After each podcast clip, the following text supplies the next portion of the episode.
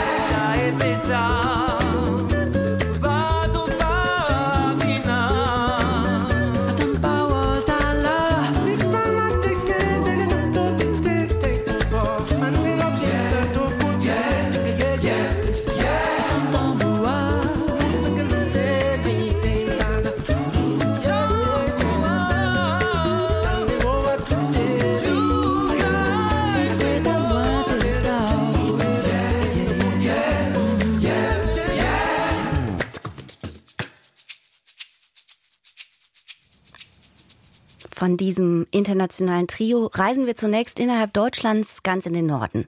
Wenn stachelige Fische aus Edelstahl im Sonnenlicht blitzen, wenn dreieinhalb Meter hohe Gorillas aus Bronze im Park aufmarschieren, wenn an den Wänden unnatürlich farbenprächtige Vögel durch eine Landschaft aus Pilzen stolzieren, dann können diese Eindrücke im Zweifel nur von der Kunst uns beschenkt werden.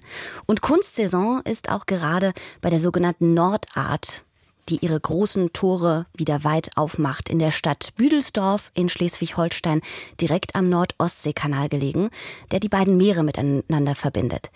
Seit nunmehr 24 Jahren gibt es diese Kunstausstellung und sie ist längst zu einem Magneten geworden. Für viele Norddeutsche, aber auch Touristen beispielsweise aus Dänemark ist der Besuch dort einfach ein Muss. Kunst gucken, sich wundern, Kaffee trinken, Kuchen essen, durch den Park spazieren und die riesigen Skulpturen bestaunen.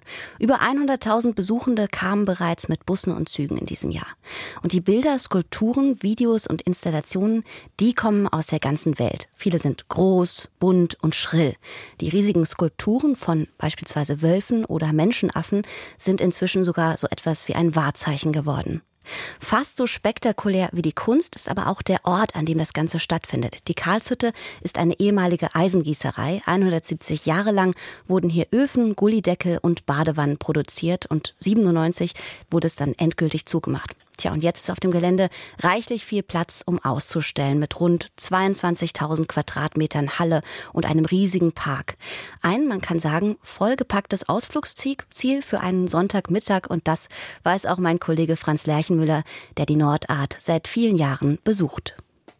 Kleopatra räkelt sich halbnackt auf einem Sarg und sie hat den Kopf einer Kobra. Das ein Meter hohe Antlitz von Goethe blickt in den Raum, aber erst beim Näherkommen erkennt man, dass es aus Hunderten von Sperrholzblättchen zusammengesetzt ist. Dodos, jene Vögel aus Mauritius, die längst ausgestorben sind, hier gibt es sie noch, silbern glitzernd und gleich im Dutzend auf Podesten. Dazwischen hängen Fotos mumifizierter Seevögel, ein Bambuswäldchen wächst hoch bis zum Hallendach, und zwei überlebensgroße, bis auf einen Lendenschutz nackte Gnome aus Eisen stehen im Wasser und schütten sich aus vor Lachen. Es ist Kunst. Die Nordart in Büdelsdorf hat wieder eröffnet. Über 200 Werke haben die Jury und der Kurator Wolfgang Gramm aus den 3000 Bewerbungen ausgewählt. Wir zeigen eigentlich Weltkunst, das, was auf dieser Welt die Leute bewegt und das Besondere ist, dass wir das jedes Jahr tun. Zu sehen, was macht der da eigentlich in Hawaii, in Indonesien oder in China, was macht er in Amerika. Es ist die 24. Ausstellung seit 1999. Jedes Jahr neu, jedes Jahr anders. Nur der Ort, an dem sie stattfindet, bleibt derselbe. Die ehemalige Eisengießerei Karlshütte 1827 wurde sie gegründet und war das erste große Industriewerk in den Herzogtümern Schleswig und Holstein, die damals noch zu Dänemark gehörten. Johanna Ahlmann besitzt heute mit ihrem Mann zusammen das Gelände und hat auch die Nordart mit ins Leben gerufen. Eisen, sagt sie, war damals das Material der Stunde. Alle Haushaltsgegenstände zum Beispiel wurden aus Eisen gemacht und es wurden Fenster aus Eisen gemacht und es wurden Zäune aus Eisen gemacht. Alles hat man damals aus Eisen gemacht, so wie man heute alle aus Plastik macht. Damals war Eisen das Material. Später kamen Gullideckel und Öfen dazu und gusseiserne Badewannen. Und das ist der große Schlager gewesen, Exportschlager auch. Und die Kalzhütte ist dann damals auch Marktführer gewesen für diese Produkte. Die wurden von hier aus, das war natürlich eine gute Position, über den Nordostseekanal dann in alle Welt verschickt bis nach Amerika und Kanada. Bis zu 3000 Menschen arbeiteten Ende der 1950er Jahre in den riesigen Hallen. 22.000 Quadratmeter messen sie. Betonsäulen und Eisenstreben tragen das Dach aus Plexiglas. Alte Schaltkästen stehen noch, die den Strom für die Schleifautomaten, die Krane und die Ventilatoren lieferten. Der Kupolofen in der hintersten Ecke, in dem der Rohstahl bei 1600 Grad geschmolzen wurde, ist heute rot und blau ausgeleuchtet.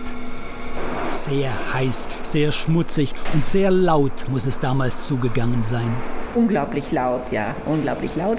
Und wie schmutzig das ist, das kann man heute noch sehen, denn ich meine, die, die Gießerei ist ja seit 1997, 98 nicht mehr in Betrieb. Aber es kommt immer noch von oben alles Schwarze aus der damaligen Zeit. Das wird noch ein bisschen anhalten. Jahrzehntelang roch es hier nach Öl, nach Koks und heißem Eisen. Gebläse fauchten, Hämmer krachten, Schleifsteine und Trennscheiben kreischten. Menschen konnten sich nur schreien verständigen. Und Öl und Kohlenstaub setzten sich noch in den letzten Winkel und in jede Pore. Lange her. 1997 war Schluss. Die Karlshütte machte zu. Dann gab es ein schönes Ende und ein schöner Anfang. Unser Pastor hier in Büdelsdorf, der sagte, ja, die Karlshütte hat jetzt so viele Jahre hier den Menschen Arbeit gegeben. Da muss man irgendwas machen, da muss man irgendwie ein Ende setzen und man muss auch irgendwie einen Anfang machen. Und das war sehr schön. Da gab es einen Gottesdienst direkt vorm Kupolofen. Und da haben wir sozusagen die, die Karlshütte beerdigt, wenn man so will. Und er hatte die tolle Idee, gleichzeitig eine Taufe dort stattfinden zu lassen, als Symbol dafür, dass da was Neues entstehen soll. Und der Betriebsratsvorsitzende damals von der nicht mehr existierenden Karlshütte, der sagte dann zu meinem Mann, ja, und jetzt haben Sie die Aufgabe, hier mal was Neues entstehen zu lassen. Und das entstand nach und nach. Kontakte zu Künstlern hatten die Allmanns schon lange gepflegt. Jetzt entstand die Idee einer großen jährlichen Ausstellung. Der Gemeinde Büdelsdorf kam das Vorhaben sehr entgegen. Die Gemeinde Büdelsdorf damals, sie hatte nämlich verschiedene Anläufe genommen. Sie wollte gerne Stadt werden. 1998 hatten sie das, glaube ich, schon mal versucht und waren abgeblitzt, weil es hieß, ihr habt zwar die, genügend Einwohner, aber ihr habt kein kulturelles Gepräge. Und das braucht man für die Stadt. Und dann haben die gesehen, was wir hier so machen und haben gesagt, wollen wir uns da nicht zusammentun? Und dann wurde eben das Kunstwerk Karlshütte, eine Private-Public Partnership, gegründet. Und mit der wurde sich dann nochmal beworben und 2000 ist Büdelsdorf dann Stadt geworden. 1999 fand die erste Nordart statt. Ein Renner war sie damals allerdings noch nicht. Nur zwei, drei Tage in der Woche war die Ausstellung auf und wir haben immer gewartet, dass Leute kamen und es kamen immer keine. Ja. Vielleicht mal so zwei, drei Leute am Nachmittag. Und heute haben wir tausend Leute am Tag. Das ist ein kleiner Unterschied. Es ist ein großer Unterschied. Nicht nur in der Halle finden sich Bilder, Skulpturen und Installationen, sondern auch in der kleineren Remise und im 80.000 Quadratmeter großen Park. Der Skulpturenpark, der stammt noch aus der Zeit, als der Gründer der Karlshütte da sein Privathaus hatte und seine Bäume gepflanzt hat. Also die Bäume sind annähernd 190 Jahre alt und geben einen tollen Kontrast zu den modernen Skulpturen. Eine alte Gießerei in Kontrast zur modernen Kunst. Ja, die Mittel und die Möglichkeiten sind da und das findet man toll, das auszuspielen. Wer sich die Ausstellung ansieht, hat am Ende seines Besuchs mit Sicherheit zwei, drei Stücke gefunden, die ihn besonders ansprechen oder auch reizen. Bei Johanna Allmann sind es die Unterwasserfotografien von Gabi Fey. Eine Venus hat sie hier arrangiert, die aus einer großen Muschel sozusagen geboren wird. Und um sie herum vor dem Vordergrund wunderschöner Seesand und im Hintergrund Korallen. Und dann sind es sehr dekorative Medusen. Und die Sonne scheint da so wunderschön durchs Wasser und im Hintergrund sieht man große Fischschwärme. Ein absolut faszinierendes Bild. Hier ist Botticelli sozusagen nochmal nachempfunden. Doch nicht nur das Ergebnis fasziniert Johanna Allmann. Auch der Arbeitsprozess der Künstlerin ist ungewöhnlich. Sie lebt also die Hälfte des Jahres ungefähr in Südfrankreich und hat da einen wunderschönen Pool. Und in diesem Pool inszeniert sie ihre Kunstwerke. Die Künstler müssen dann unter Wasser tauchen, die Luft anhalten und sie selbst als Fotografin taucht unter und muss auch die Luft anhalten. Und so entstehen dann diese einzelnen Bilder. Auf einer großen Leinwand läuft ein Video hinter einem Wasserbecken, in dem es sich spiegelt. Inverso Mundus, die Welt ist auf den Kopf gestellt. In einer hocheleganten Business-Etage tagt ein Vorstand. Der Aufzug geht auf und hervor strömt eine Gruppe abgehärmter Gestalten, Menschen in vielen Hautfarben und Billigklamotten. Sie fordern die Leute in den Kostümen und den dunklen Anzügen auf, zu gehen und nehmen ihre Plätze ein. Die bisherige Elite dankt ab, fährt im Aufzug nach unten und steht fassungslos inmitten des Plastikmülls, den sie hat produzieren lassen. Dazu schweben Fabeltiere durch den Himmel, junge Menschen werden auf Räder geschnallt und bitte, was soll das? Ja, was soll das? Was wollen uns die Künstlerinnen und Künstler damit sagen? Wer Hilfe beim Nachdenken sucht, findet sie, indem er eine Führung bucht. Hanna Mare Kremp ist einer der 15 Guides. Wie wird man denn eine Führerin bei der Nordart? Im besten Falle würde man ein kunsthistorisches Studium abschließen und äh, sich dann hier bewerben. Man kann auch schon während des Studiums hier anfangen. Vielleicht sollte man Charisma, Kommunikationsfreudigkeit, Aufgeschlossenheit, einfach ein bisschen Lust haben, sich auf die Besucher einzulassen. Das sind die Voraussetzungen. Dann beginnt die Arbeit der Vorbereitung. Es gibt ein Treffen vorab. Da wird die Ausstellung gezeigt von der Co-Kuratorin Inga Aro und da werden einige Werke besprochen.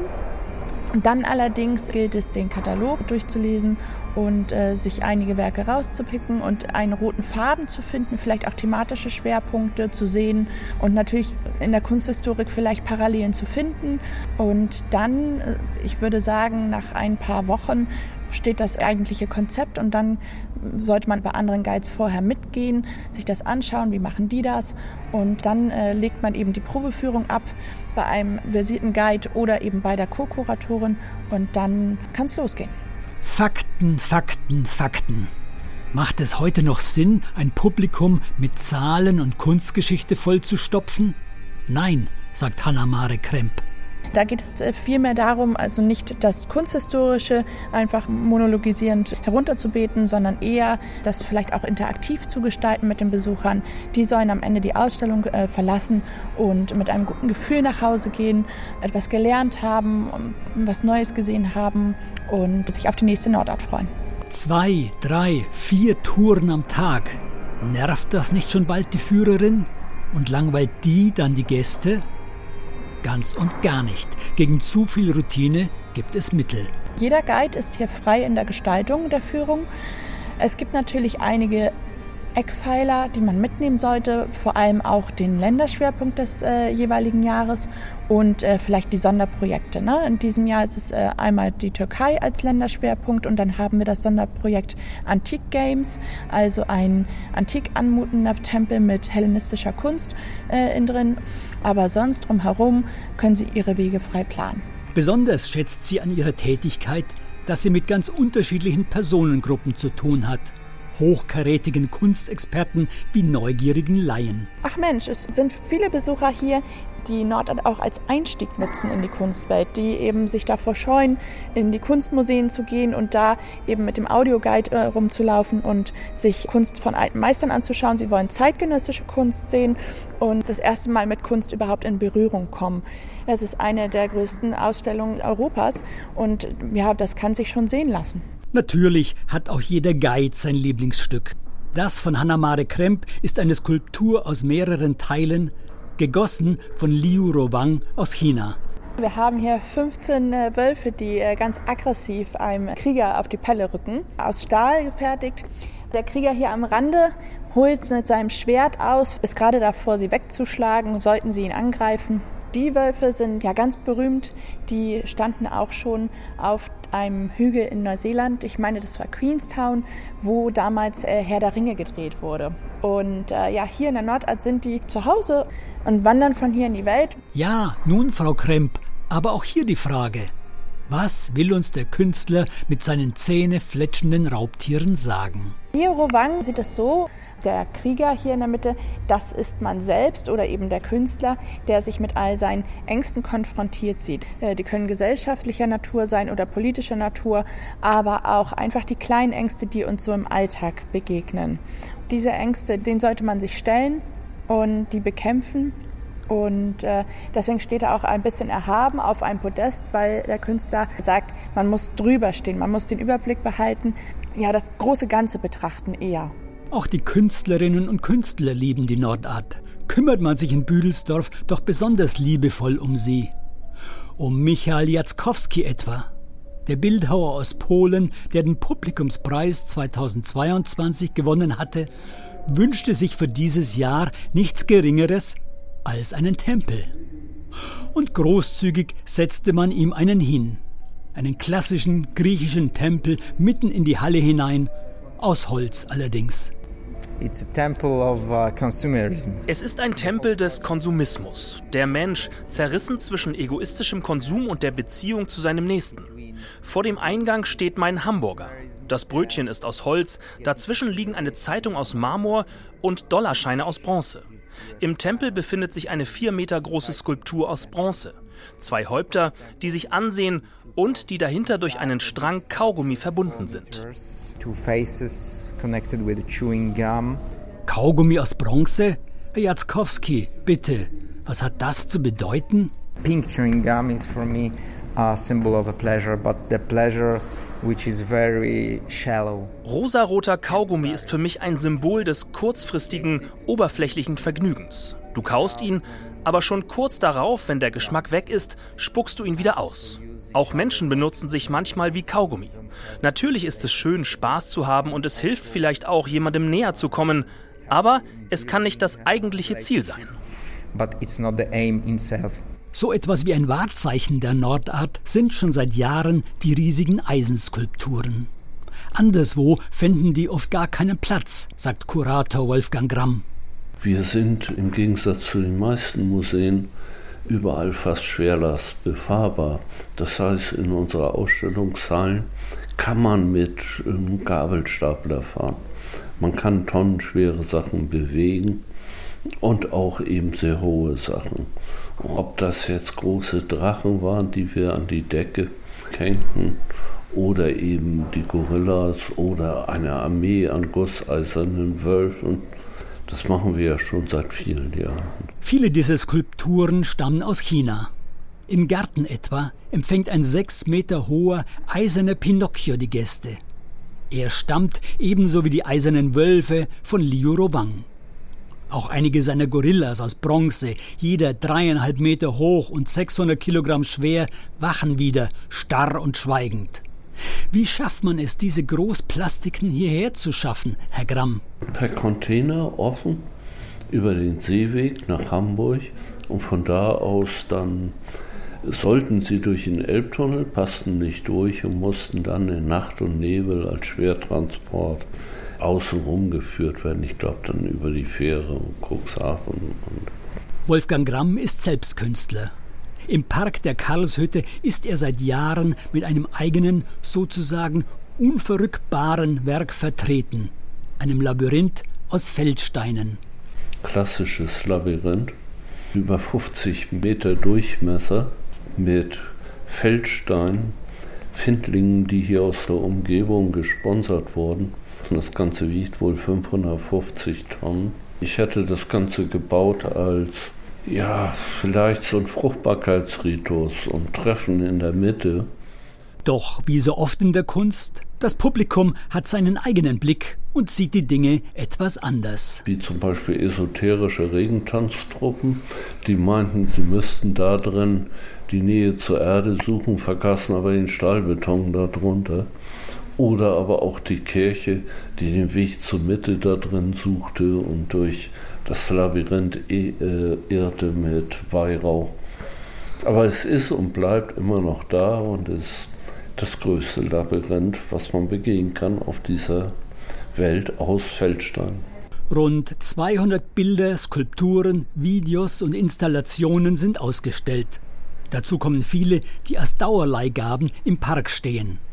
Hat denn der Kurator bei dieser riesigen Auswahl auch ein Lieblingsstück? Ja, das ist das wohl meiner Frau, die Muse der Industrie, die aus einer äh, Stahlplatte besteht und das Positiv und Negativ, was dort rausgeschnitten wird, dann zu einer Figur gebaut ist wieder. Das, was davor steht, ist das, was dahinter rausfällt. Und so ist kein Materialverlust in dem Kunstwerk, die Arbeit ist getan, die Ausstellung eröffnet.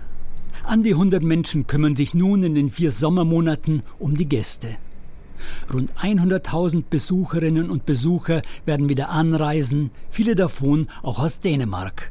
Sie werden durch den Park bummeln, die große Halle bestaunen, vor manchem Werk den Kopf schütteln und sich von anderen verstören oder bezaubern lassen. Das ist Kunst, die Kunst der Welt. In Büdelsdorf hat sie jetzt wieder ein Zuhause auf Zeit. Die Nord Art-Ausstellung in der Stadt Büdelsdorf in Schleswig-Holstein in der riesigen Karlshütte direkt am Nordostseekanal. Bis zum 8. Oktober hat sie noch geöffnet und Franz Lerchenmüller hat uns mitgenommen. Wir gehen gleich in die Nachrichten und hören uns dann zum zweiten Teil der Reisenotizen aus Deutschland und der Welt. Dann freue ich mich gleich live mit meiner Kollegin Christiana Coletti über einen besonderen Feiertag Italiens und dessen Geschichte zu sprechen.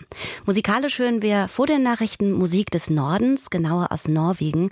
Benedikt Morseth ist eine eine Musikerin, die die sogenannte Hardangergeige beherrscht, das Nationalinstrument, das einen sehr vollen, runden Klang hat. Dafür sorgen der besondere Korpus und mehrere zusätzliche mit den Melodieseiten mitschwingenden Resonanzseiten. Und sie verwebt diesen Klang des Instruments mit Klängen der Natur, Aufnahmen von Vogelgesang, von fließendem Wasser, dazu viel Perkussion und ein wenig elektronische Einflüsse.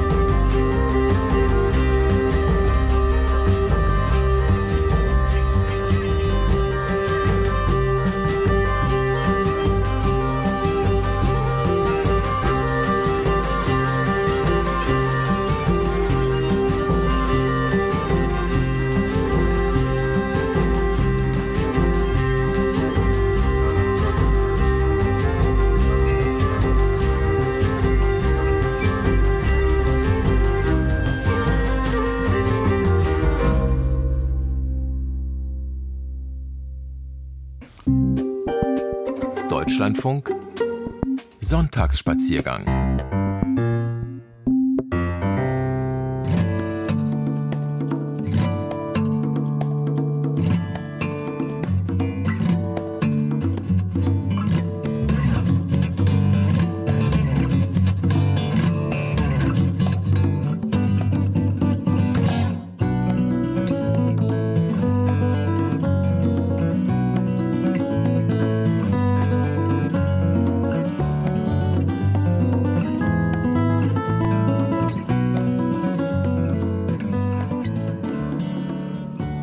Damit begrüße ich Sie nach den Nachrichten zum zweiten Teil der Reisenotizen aus Deutschland und der Welt. Immer noch Susan Sari für Sie am Mikrofon.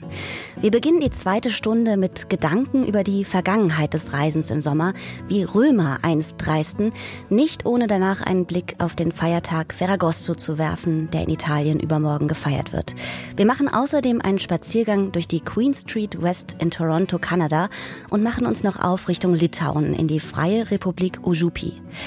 Was macht eigentlich Reisen, Urlaub und Sommer aus? Wie reisten die Menschen früher? Und vor allem, was machen die alten Römer wohl an warmen Sommertagen? Was waren für sie sogenannte erlebte Intensitäten? Damit hat sich Autor Hans-Josef Orteil auseinandergesetzt.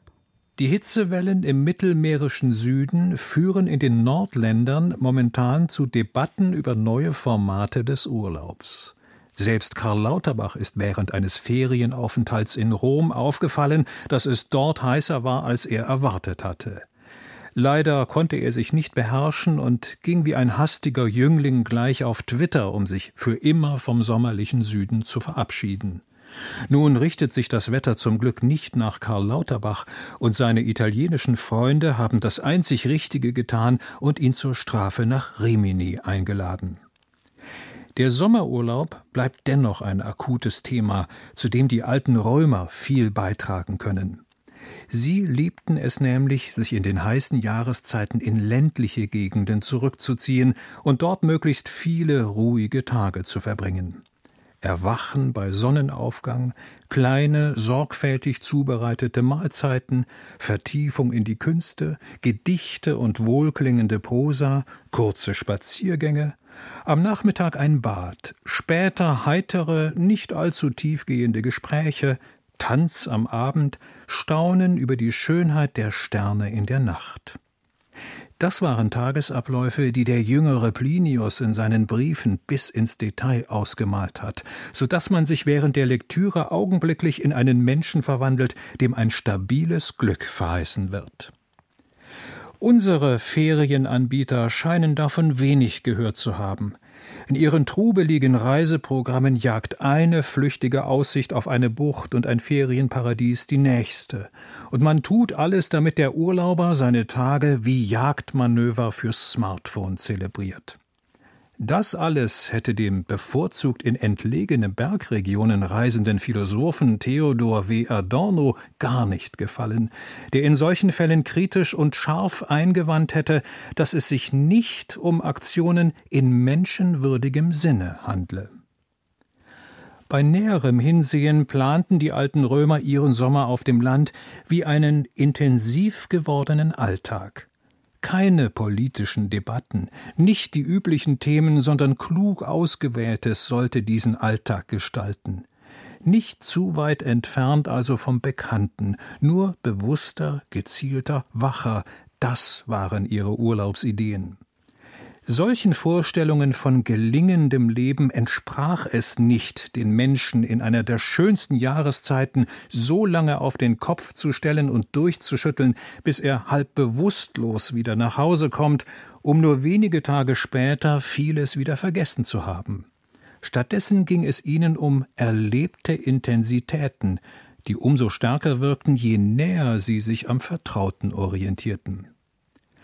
Heutige Urlaubsideen wollen aus dem Urlauber oft einen anderen, neuen Menschen machen.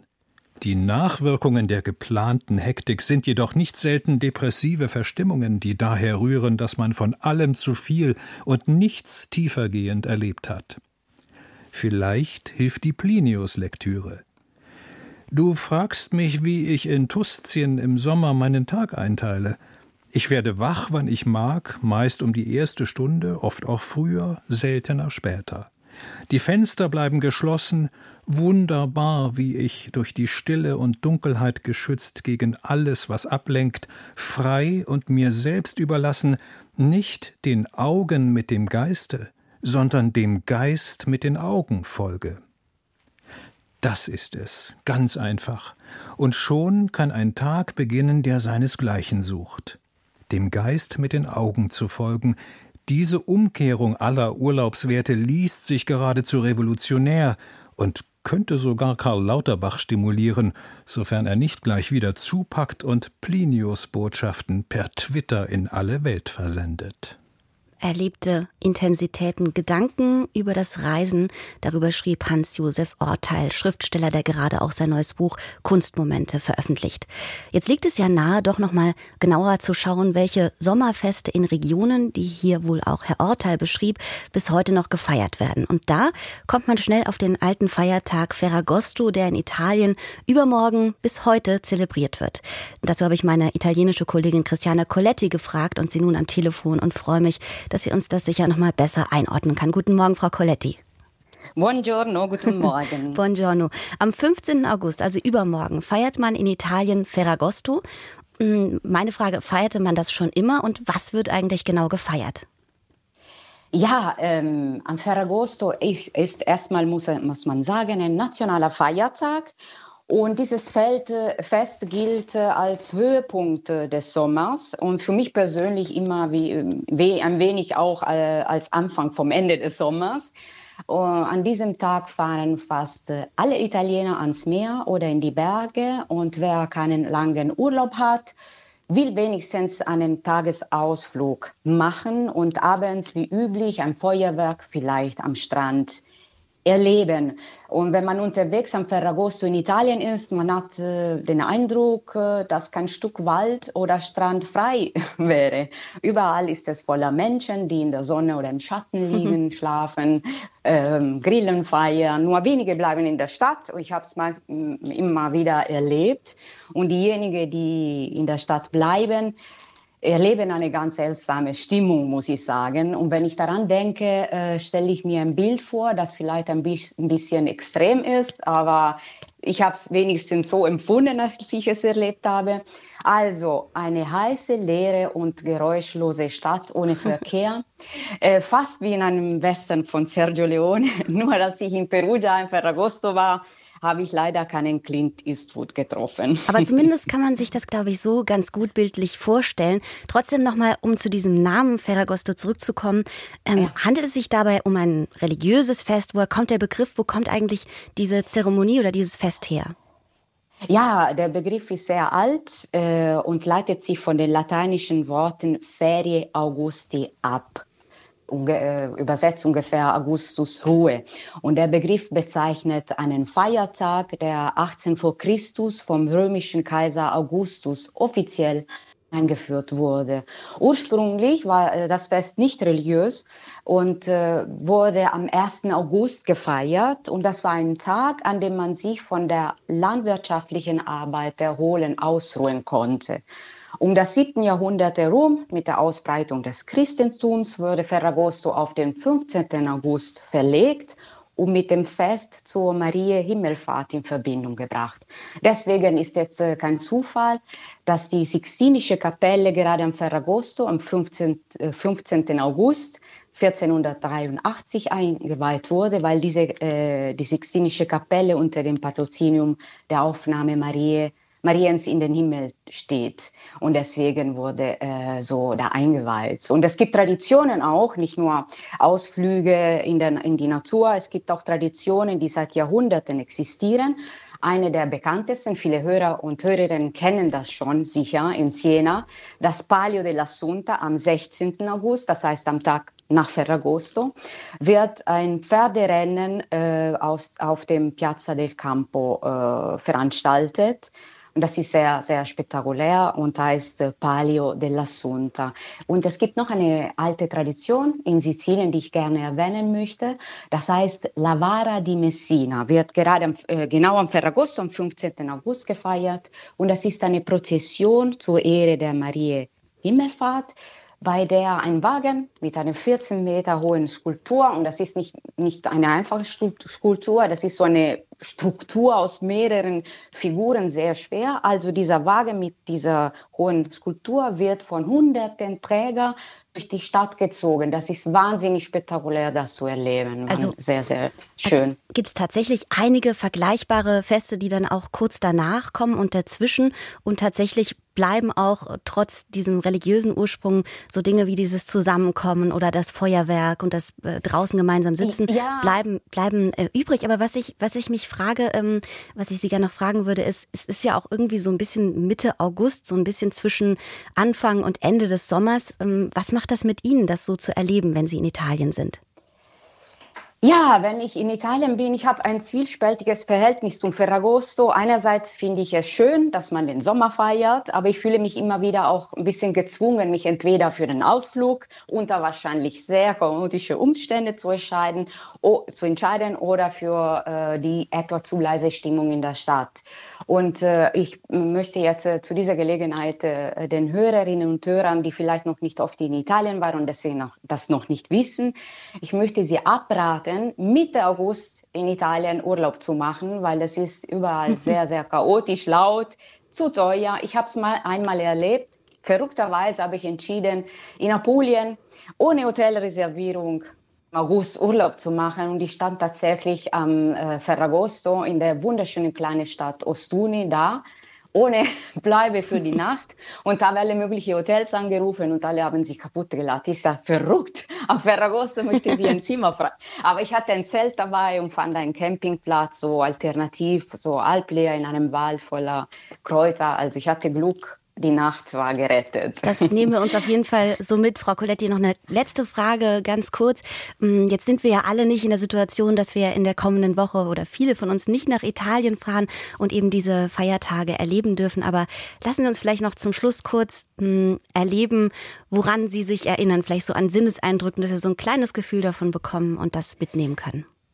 Ja, für mich die Geräusche zum Beispiel des Ferragosto sind äh, die Zikaden, die ich immer hörte während der Mittagspause oder Mittagsschlaf, wie man will, und die Grillen nachts. Und dann, ich spüre immer noch den Geruch von dem Pomodori und Peperoni gratinati, die meine Mutter mutigerweise bei der Hitze in den Backofen steckte.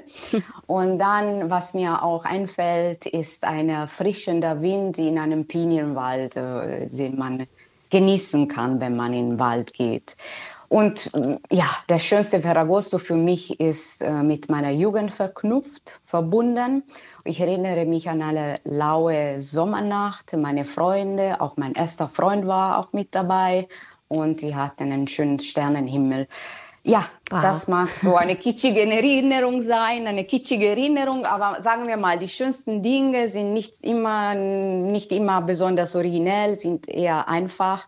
Und wenn man sie erlebt, merkt man nicht, wie einmalig sie sind und deswegen dann in der Erinnerung gewinnen sie an Bedeutung, auch wenn sie einfach waren. Und genau diese Gefühle und diese Eindrücke und diese Vorstellungen, die nehmen wir jetzt auch mit. Es ging um Ferragosto, den Feiertag zum Ende des Sommers am 15. August und meine italienische Kollegin Christiana Coletti hat uns mehr dazu erzählt. Vielen Dank. Vielen Dank. Schönen Sonntag noch.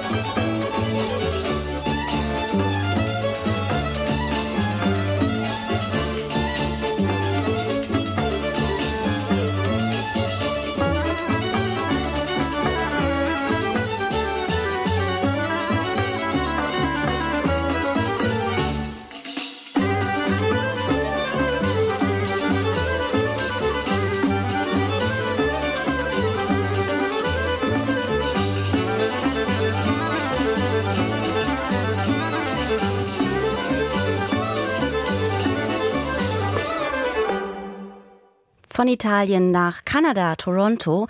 Nicht umsonst kürte das Vogue Magazine die Queen Street West in Toronto als einer der coolsten Straßen der Welt. Entlang einer knapp sechs Kilometer langen West-Ost-Achse befinden sich dort einer der besten Restaurants von Toronto, zahlreiche Bars, Vintage-Boutiquen und Galerien. Die Queen Street West ist auch die Lebensader von Parkdale, dem multikulturellen Viertel von Toronto, schlechthin. Denn hier leben indische, griechische, koreanische, vietnamesische, ukrainische und vor allem tibetische Einwanderinnen und Einwanderer gemeinsam. Anke Hagedorn hat einige der Menschen getroffen, die die Queen Street West so besonders besonders machen.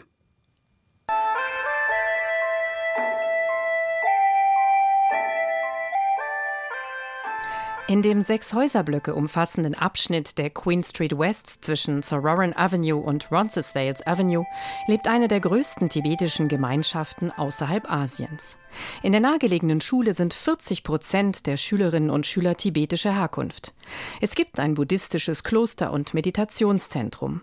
In Toronto können Tibeter anders als in ihrer Heimat ihre Religion frei ausüben und auch Fotos des Dalai Lama, ihres geistlichen Führers, aufhängen. Im von China besetzten Tibet wird dies hart bestraft. Yeah. Okay.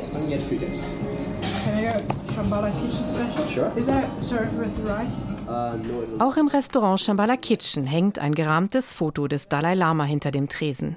Das Shambhala Kitchen ist das jüngste der 13 tibetischen Restaurants, die in diesem kurzen Abschnitt der Queen Street West nah beieinander liegen. Mit der Eröffnung im August 2022 hat sich Tenzin Chökyap einen lang gehegten Traum erfüllt. Tenzins Eltern sind in Tibet geboren. Er selbst war noch nie dort. Er fühlt sich aber mit Tibet eng verbunden. Das sieht man auch an der Ausstattung seines Restaurants. Die Wände schmücken Landschaftsbilder aus Tibet sowie eine Großaufnahme des Potala-Palastes in Lhasa. Die offizielle Residenz des Dalai Lama ist für Exil-Tibeter ein wichtiges Symbol. Uh, Diese Fotos aus Tibet und das Porträt seiner Heiligkeit des Dalai Lama verbinden unsere Herzen mit unserer Heimat. Und sie sollen dazu beitragen, dass sich die Gäste hier ein wenig wie in Tibet fühlen und wirklich das Gefühl haben, in einem tibetischen Restaurant zu sein.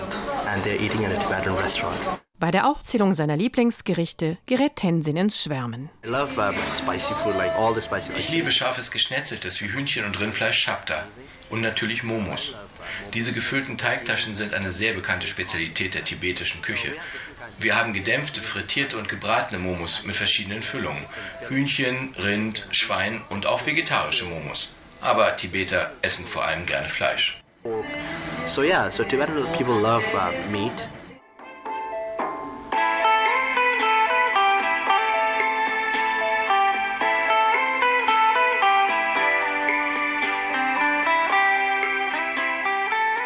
Die bekannteste Bewohnerin von Little Tibet ist Chemi Lamo.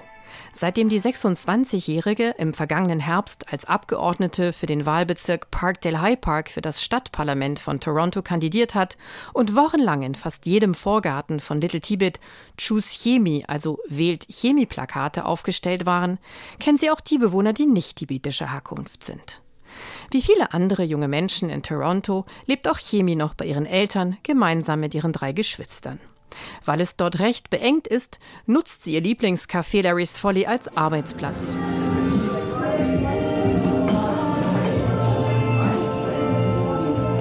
Es ist ein sehr gemütliches Café mit Dielenboden und dunklem Holztresen. An der Decke hängt ein altes Kanu, die Wände schmücken gerahmte Retrofotos sowie moderne Mal- und Keramikkunstwerke. Diese Mischung von Kunstgalerie, Café und Kneipe ist typisch für die Queen Street West. Chemi wurde im Mysore im Süden Indiens geboren, wohin ihre Familie in den 60er Jahren ins Exil aus Tibet gegangen war. 2007 zog die Familie nach Kanada. Im Parkdale-Viertel hat sie erstmals so etwas wie ein Zuhause gefunden. Für mich, die als staatenlose Person aufgewachsen ist, war der Begriff Heimat immer sehr schwierig. Lange hatte ich auf die Frage, was meine Heimat ist, keine Antwort. Dieses Viertel hier, Parkdale, ist der erste Ort, von dem ich sagen kann, ich fühle mich zu Hause. Für einen Sitz im Stadtparlament hat sie kandidiert, um der Gemeinschaft, die sie mit offenen Armen empfangen hat, etwas zurückzugeben. Sie wollte sich vor allem für bezahlbaren Wohnraum einsetzen. The people in Parkdale uh, no longer can live in Parkdale. Die Menschen hier können es sich nicht mehr leisten, in Parkdale zu wohnen. Sie werden verdrängt. Die tibetische Gemeinde hat sich damals hier angesiedelt, weil es das günstigste Viertel im innerstädtischen Bereich von Toronto war. Ich weiß noch, dass wenn ich an der Uni erzählt habe, dass ich in Parkdale wohne, die anderen gesagt haben, oh, das ist aber ein gefährliches Viertel. Mittlerweile sind die Mietpreise aber auch hier stark gestiegen. Parkdale ist plötzlich zu einem der hipsten Viertel in Toronto geworden. Das hat auch Immobilienspekulanten angezogen. Ich finde, Parkdale sollte ein cooles Viertel sein, aber auch noch erschwinglich für die alteingesessenen Bewohner bleiben. Am Ende verlor Chemie die Wahl zum Stadtparlament mit vier Prozentpunkten, nur knapp gegen den bisherigen Amtsinhaber.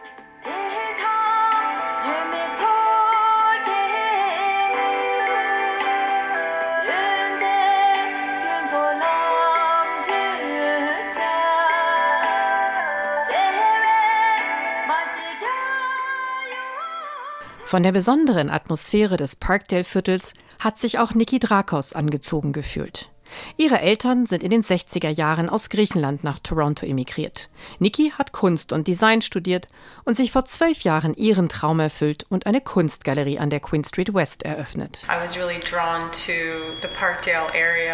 Auf mich hat Parkdale als Viertel eine starke Anziehungskraft ausgeübt. Freunde von uns hatten ja ein Atelier und als ich die Mittel hatte, mir eine eigene Galerie aufzubauen, war ich sehr froh, hier eine geeignete Immobilie dafür zu finden. Im Erdgeschoss befand sich damals ein Haushaltswarengeschäft und daher haben wir den Namen General Hardware Store einfach beibehalten. Es war ein sehr altmodischer Laden, wie früher so ein Laden eben war. Aber irgendwie hatte ich das Gefühl, dass dies hier der richtige Ort für mich war. Dass es ziemlich cool sein würde, einen alten Haushaltswarenladen in eine Galerie für moderne Kunst umzuwandeln. Niki hat den Originalholzboden beibehalten, die alten Ziegelwände und die Eisenbalken in der Decke wieder freigelegt. Nur die Wände, an denen Bilder hängen, sind weiß getüncht. Die Bandbreite der ausgestellten Kunstwerke reicht von großformatigen Bildern mit Comic-Elementen bis hin zu Miniaturbildern, die an verschwommene Nachtaufnahmen erinnern. Ich wollte beides kombinieren. Junge, aufstrebende, aber auch etablierte Künstler sollten hier vertreten sein. Und das ist uns ganz gut gelungen. Wir haben die Karrieren einiger junger Künstler hier angestoßen, aber auch etablierte Künstler einem größeren Publikum bekannt gemacht. Also introduce some uh, senior artists auch für Schmuckdesignerin Sarah Dugal kam nur die Queen Street West als Geschäftsadresse in Frage. Schon von weitem sieht man das Aushängeschild ihres Schmuckladens, der Made You Look heißt. Riesengroß und schwarz hängt es vom Ladeneingang bis fast über die gesamte Breite des Bürgersteigs. Das Wort You in der Mitte ist in goldenen Buchstaben geschrieben. Der Innenraum wirkt sehr anheimelnd. Den Boden bedecken dunkle Holzdielen, die bei jedem Schritt knarren. Das Angebot ist vielfältig, von Modeschmuck über hochwertigen Schmuck bis hin zu gerade noch tragbaren Kunstwerken gibt es hier etwas für jeden Geschmack. Der Laden heißt nicht umsonst Made You Look, erzählt Inhaberin Sarah. Der Grundgedanke dieses Schmuckladens ist es, dass der Schmuck Aufmerksamkeit erregt. Wir bieten Schmuckstücke an, die die Kunden so noch nie zuvor gesehen haben. Wir versuchen hier etwas Einzigartiges zu schaffen. Dafür steht das Wort You, du, in unserem Namen Made You Look. Es geht darum, was jeder als Einzelperson mag und nicht, was die Freunde oder die Medien einem vorschreiben, was man gut finden soll. Wir werden oft nach den aktuellen Trends gefragt. Dann sagen wir immer, unser heißer Tipp ist, ignoriere die Trends. Die Idee, einen eigenen Schmuckladen samt Werkstätten und kleinen Ateliers zu eröffnen, kam Sarah direkt nach Abschluss ihres Schmuckdesignstudiums im Jahr 2001. So the majority of the people that I was working with die meisten Kommilitonen, mit denen ich studiert habe, wollten nicht für jemand anderen arbeiten. Sie wollten ihre eigenen Kreationen herstellen und vermarkten. Also habe ich beschlossen, dieses Gebäude hier an der Queen Street West zu kaufen. Ich war überzeugt, dass eine Adresse hier dabei helfen würde, dieses besondere Konzept eines Schmuckladens zu etablieren, dass es deutlich machen würde, dass wir hier etwas Neues schaffen wollten, etwas Modernes, Avantgardistisches, also etwas, was sehr gut zum Flair der Queen Street West passen würde. just something that was rich with the culture that you would expect on Queen West. Über 100 einheimische kanadische Schmuckdesigner sind im Laden vertreten. 20 von ihnen fertigen ihre Arbeiten direkt vor Ort an. Mittlerweile hat Sarah mehr Anfragen von Designern, die in ihrem Laden arbeiten wollen, als sie einstellen kann. Ihr Konzept ist also voll aufgegangen. Ihre Entscheidung für die Queen Street West hat sie nie bereut. Die Queen Street West in Toronto, Kanada. Meine Kollegin Anke Hagedorn war für uns dort. Verharren wir musikalisch noch einen Moment in Toronto und hören rein in Jazz von Jane Bunnett, einer kanadischen Jazzmusikerin, Sängerin, Querflötistin und Sopransaxophonistin, die vor allem mit Sprechgesang arbeitet und hier in After Rain Comes Sun mit einem eindrucksvollen Querflötensolo.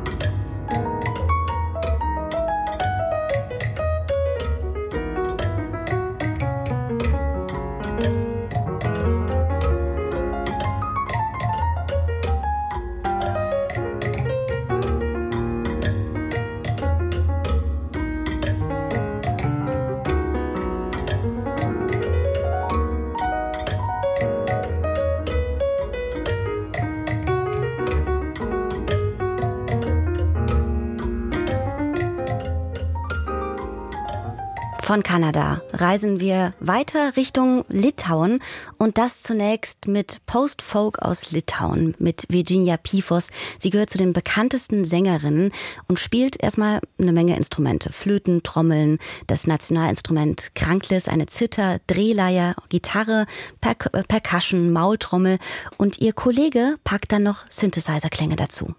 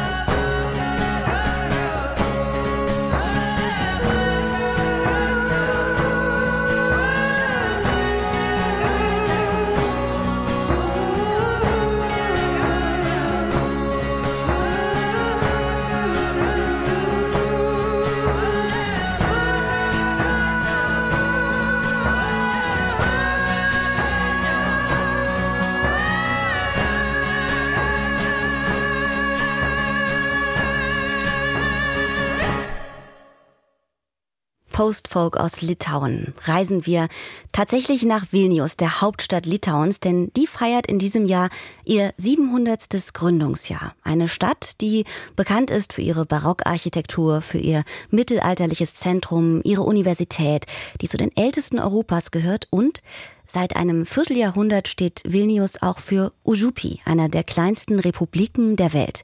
Katja Bülow ist in den Miniaturstaat eingereist. Ujupis, das heißt so viel wie jenseits des Flusses. Gemeint ist die kleine Vilnia im Osten der Altstadt. Von drei Seiten wird die Republik mit ihren 7000 Einwohnern auf 60 Hektar von ihr umflossen. Auf der vierten Seite ist sie von steilen Hügeln geschützt. Früher war hier ein jüdisches Viertel bis ins 16. Jahrhundert ohne jede Verbindung zur Stadt.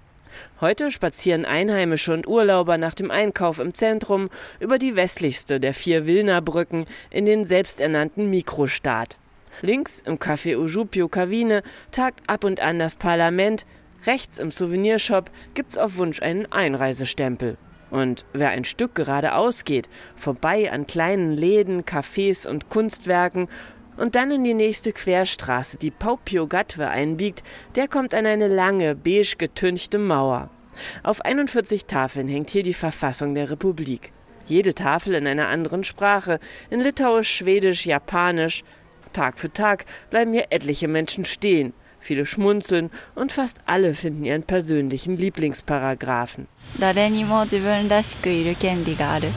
Jeder Mensch hat das Recht, einzigartig zu sein. Człowiek ma prawo do leniuchowania lub nic nie robienia.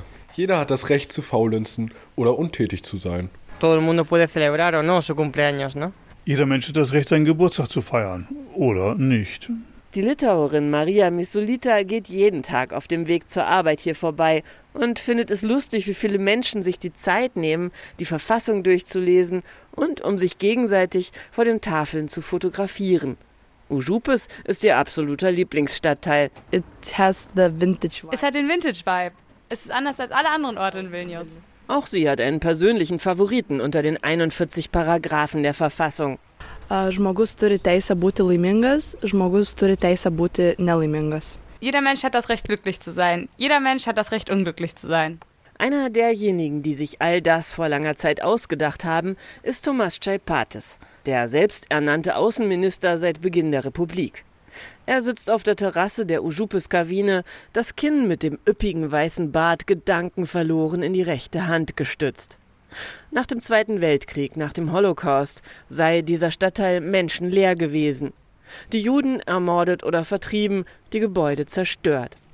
Kriminalität und Prostitution machten sich in dem Viertel breit, bis in den 1980er Jahren immer mehr Künstler und Lebenskünstler einzogen, die Häuser wieder einigermaßen bewohnbar machten, Farbe und Leben in den Stadtteil brachten und schließlich in einer Nacht zum 1. April ihre eigene Republik ausriefen. Uh, Wir haben die Schilder an den Häusern ausgetauscht, die Namen der großen Einkaufszentren angebracht, von bekannten UN-Organisationen. Es waren ja bloß Ruinen, aber am nächsten Morgen, als die Leute aufgewacht sind, lebten sie nicht mehr in einem dreckigen Vorort, sondern im Zentrum der Welt. In kürzester Zeit sei die Polizei da gewesen und irritiert wieder abgezogen. Wann genau das war? Chaipatis ist sich nicht ganz sicher, tippt aber auf das Frühjahr 1998. Etwas später, in einer langen Kneipennacht, ist jedenfalls die Verfassung entstanden und auch die Fahne der Republik, auf der eine geöffnete Hand mit einem großen Loch in der Mitte prangt. Diese Hand in unserer Flagge ist unsere Hauptvision. Freundschaft. Direkt an der Kaffeeterrasse plätschert die von Bäumen gesäumte Vilnia vorüber. Unter der Brücke in die Altstadt ist eine Schaukel aufgehängt, an der an den Wasserlauf angrenzenden Mauer regelt sich eine Nixe neben allerlei großformatigen Fotografien und Gemälden, die dort in regelmäßigem Wechsel ausgestellt werden. Wenige Schritte flussabwärts führt eine aus Feldsteinen gebaute Treppe hinauf zum Art Incubator, dem Kunstzentrum von Ujupis. Schon die ersten kreativen Schwarzwohner im Viertel hatten sich hier zu Workshops getroffen. Viele Skulpturen und Bilder im Garten und an den Hauswänden stammen noch aus dieser bunten, kaum reglementierten Anfangszeit. Inzwischen vermietet die Stadt in den Bauten Ateliers an junge Künstler, wie Schmuckdesignerin Java, die gerade an einem Wachsmodell für einen Silberring arbeitet. Es sind immer noch viele Künstler hier, aber sie bekommen eine Art Stipendium für zwei Jahre, dann wird gewechselt. Dadurch bleibt der Ort lebendig und in ständigem Wandel. Für die 29-jährige Frau mit den schulterlangen braunen Haaren eine ideale Möglichkeit, sich auszuprobieren. Uh, Für mich bedeutet es, dass ich frei sein kann und zugleich in einer Gemeinschaft. Wir arbeiten hier individuell, aber ab und an treffen wir uns zum Essen, zum Ideenaustausch. Und wie ihre Vorgänger bieten auch sie Workshops an und organisieren Ausstellungen. Wer durch die Gassen des Viertels schlendert, der stößt überall auf kreative Hingucker. Mal sind es nur kleine Fotos an den Mauern, die Ojupes in seiner Anfangszeit zeigen. Mal Hinterhöfe mit schrägen Installationen, kleine Skulpturen wie die wohlgenährte Ojupes-Katze oder die Säule mit dem sehr großen aus Bronze gegossenen Engel auf dem zentralen Platz. Diesen Engel zu fertigen hatte viel Zeit gekostet, so viel Zeit, dass die Initiatoren als Zwischenlösung ein Ei auf die Säule stellten. Schließlich seien Engel ja auch geflügelte Wesen. Wie viele Teile der litauischen Hauptstadt Vilnius ist auch dieser noch weit davon entfernt, dass man ihn als durchsaniert bezeichnen könnte. Das monatliche Nettoeinkommen liegt hier im Schnitt deutlich unter 1500 Euro. Die Lebenshaltungskosten sind ähnlich wie in Deutschland. Schicke Restaurants und Läden gibt es inzwischen aber schon. Darunter Sinta, eine Kunstgalerie samt Studio für ganzheitliche Inneneinrichtung. Inhaberin Jurate schwärmt, Uh, Wenn man die Leute hier in Ujupis kennenlernt, dann spürt man so eine spezielle Art von Energie. Es gibt viele tolle, interessante Leute hier, viele Künstler. Wir fanden, das ist ein guter Ort für die Galerie. An den Wänden hängen gestickte teppichgroße Bilder aus Kaschmir mit Preisen ab 8000 Euro für die preisgünstigeren Stücke im Laden. Die Inhaberin zuckt gelassen mit den Schultern und erklärt, uh, Es gibt viele Litauer, die mal in Vilnius, mal in Berlin, mal in Amsterdam oder Paris leben. Die wollen alle ihre Wohnungen dekorieren und für gewöhnlich haben sie auch Geld. Wer in Ojupes ein Ladengeschäft betreiben will, der müsse nun mal wirtschaftlich denken, ansonsten könne er sich die enorm gestiegenen Mieten gar nicht leisten. Außenminister Thomas Chaipatis meint, der Stadtteil, in dem früher niemand leben wollte, sei mittlerweile der zweitteuerste in Vilnius. There are so many developers there. I'm a little bit afraid of them, but they developed everything here. Es gibt so viele Entwickler von Bauprojekten hier. Ich habe ein bisschen Angst vor ihnen, aber sie haben hier alles entwickelt, jeden Zentimeter. Sie halten sehr fest an ihrem, wie viel Geld kann ich aus jedem Zentimeter rausholen? Ha, das ist eine Goldgrube. Aber in ein, zwei Jahren wird es enden. Ich sehe mit viel Freude, dass die Mauern einiger Gebäude schon wieder bröckeln. The, the stones of them began to fall down. die kleine Republik, die in den Anfangsjahren von vielen argwöhnisch beäugt oder als ein Aprilscherz abgetan wurde, hatte im Laufe der Zeit schon fast alle baltischen Regierungschefs zu Gast. Und auch der Dalai Lama war schon mehrfach dort. Grund, ein bisschen stolz zu sein? Tripatis blinzelt verwundert über den Rand seiner Brille. Dann nickt er. Mm, I'm proud of the weather. That weather is good as ever. Ja, ich bin stolz auf das Wetter. Das ist so gut wie immer. Nein, ich bin auf gar nichts stolz. Ich genieße das Leben hier. Habe spannende Leute kennengelernt, die ich ohne die Republik nie getroffen hätte. Einen amerikanischen Waffenhändler, der den Iran beliefert und sich an meiner Schulter ausgeweint hat, weil er so ein dreckiges Geschäft betreibt. Ein paar Stars. Wir hatten freundliche Gespräche, weil Uchupis ist ein bisschen außerhalb der Welt. Die Welt ist da auf der anderen Seite. Die Welt, wo man Geschäfte macht, Ruhm, wichtige Sachen. Hier sind wir nur wir selbst. Wir versuchen zu verstehen, was zum Teufel da draußen passiert. Er allerdings nehme für sich in Anspruch, was schon in Paragraph 24 der Verfassung von Ujupes verankert ist. Right nothing, so Jeder hat das Recht, nichts zu verstehen. Also verstehe ich nichts. I understand nothing. Vilnius, die Hauptstadt Litauens und Ujupi, einer der kleinsten Republiken der Welt, Katja Bülow, war für uns dort. Einen allerletzten Moment verweilen wir zum Ende der Sendung noch in Litauen und hören die litauische Sprache, man darf ja sagen eine baltisch-indogermanische Sprache und das von der Sängerin Viktoria Gecite. Sie singt mit ihrer Band Vibe Tribe und ist in Litauen sehr bekannt. In Lauku Daina geht es um Menschen, um Natur, um innere Freiheit und natürlich die Liebe. Pjoviau lauką, pjoviau pievą, pjoviau rūtą labai. Skyniau kėlę, skyniau juoką, skyniau saulę labai. Klausiau paukštį, klausiau lietų, klausiau pūgą labai. Vėjas klausė, vėjas suko, vėjas plaškė labai. Oh,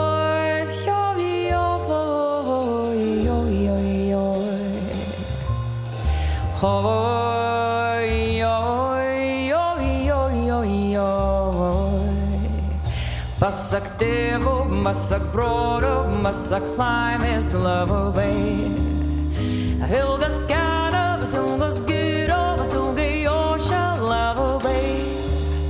Vilgo kelią, vilgo gyvybę, vilgo vilgo labai. Pasak tėvų, pasak brolių, bombastic lie this lover.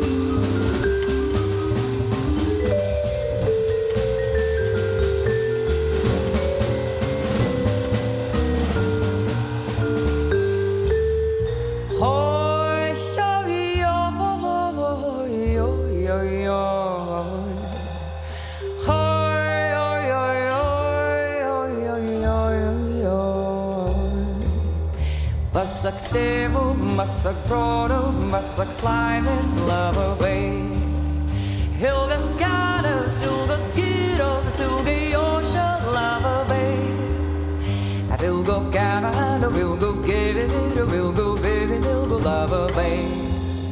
Masak devil, masak brodo, masak climb is lover, babe.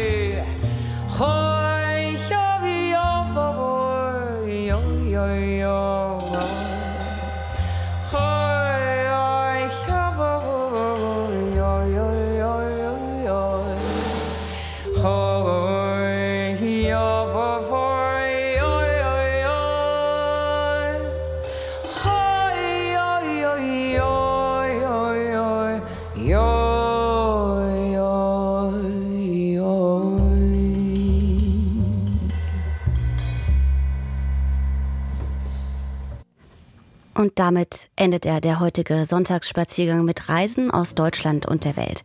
Wenn Sie wollen, dann hören wir uns ganz genau hier wieder am kommenden Sonntag 11.30 Uhr aus dem Studio. Verabschiedet sich Susan Sari mit einem zeitgenössischen Gedicht über den Sommer in all seinen Facetten der Kunsthistorikerin und Autorin Cosima Quirini. In blauer Kühle, kleiner Nächte, schwingt unserer Träume Sommergesang.